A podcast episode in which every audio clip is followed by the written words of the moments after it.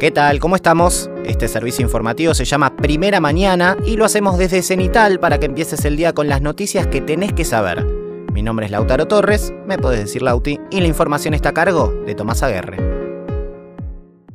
Empezamos con coronavirus, vamos de lo nacional a lo internacional. Argentina ya vacunó a más de 2 millones de niños y niñas entre 3 y 11 años. El 70% de la población de Chaco recibió al menos una dosis de la vacuna. Comenzó la vacunación con terceras dosis en Paraná y menores de 17 años podrán vacunarse sin turno en Córdoba. Ahora nos vamos a dar la vuelta al mundo en 20-30 segundos. La OMS aprobó la vacuna Covaxin fabricada en India, España abrió las fronteras para turistas, Alemania afronta una pandemia de no vacunados, la OMS lanzó una advertencia por posible repunte de casos, Turquía comenzará a aplicar una tercera dosis a quienes recibieron las dos de Pfizer, Francia registra el día con más casos desde septiembre. La vacuna Sputnik Light de una sola dosis es segura y efectiva especialmente en quienes ya tuvieron COVID-19, según los resultados de fase 1 y fase 2 publicados en The Lancet. Vuelve el barbijo obligatorio en escuelas de 39 regiones de Francia. Cuatro regiones de Rusia extenderán la cuarentena por aumento de casos. El brote en China ya es el más extendido desde el inicio de la pandemia afecta al menos a 19 de las 31 provincias, y Colombia exigirá carnet de vacunación para espacios cerrados y eventos masivos. Vamos con el siguiente tema de la fecha, empleo. El empleo público y privado volvió a crecer en agosto de acuerdo a los datos publicados por el Ministerio de Trabajo.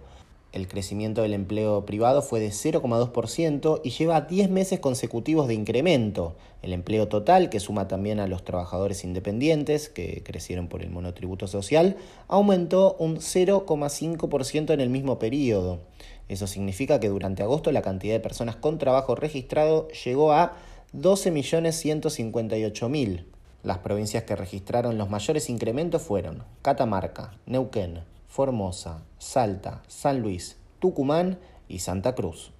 Igualmente el empleo se encuentra todavía en niveles por debajo de la prepandemia.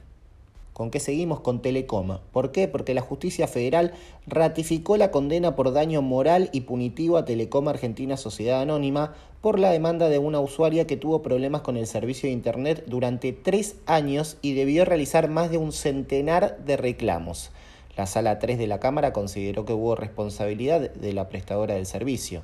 Fijó una indemnización de 70 mil pesos más intereses desde el momento del reclamo judicial. Seguimos con medicamentos. El gobierno se reúne hoy con los laboratorios por los precios de los medicamentos. La reunión será a las 18.30 en Casa Rosada. El gobierno busca frenar el aumento del precio a través de medidas de congelamiento. Las cámaras que nuclean a los laboratorios, KM, Silfa y Cooperala, rechazaron la posibilidad de avanzar en un esquema de control de precios, aunque asistirán al encuentro. Los medicamentos aumentaron cerca de un 45% en lo que va del año, por encima de la inflación. Vamos con el punto número 5 del día, Ara San Juan. El expresidente Mauricio Macri se presentó ayer en Dolores para la declaración indagatoria en la causa por el presunto espionaje a familiares de Lara San Juan presentó un escrito en el que pidió ser sobreseído en la causa. No espía a nadie. Yo nunca mandé en mi gobierno espiar a nadie. Jamás vi ningún informe de ningún familiar de Lara San Juan ni de ningún otro buque, señala el texto. La querella solicitó la prisión preventiva, pero fue rechazada por el juez. ADEPA y FOPEA repudiaron la agresión del expresidente al micrófono de un trabajador de prensa del canal de noticias C5N. El propio Mauricio Macri dijo después que había sido un reflejo involuntario. ¿Con qué seguimos? Con lanzador espacial.